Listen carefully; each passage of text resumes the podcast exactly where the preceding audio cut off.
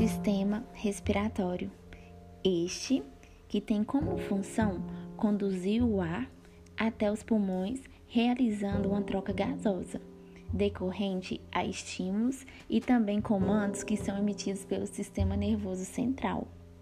São divididos em duas porções: a porção condutora, onde permite a entrada e saída do ar, onde o ar é limpo, umedecido e aquecido, e a porção respiratória, onde o oxigênio inspirado passará para o sangue e o gás carbônico presente no sangue passará para o sistema respiratório.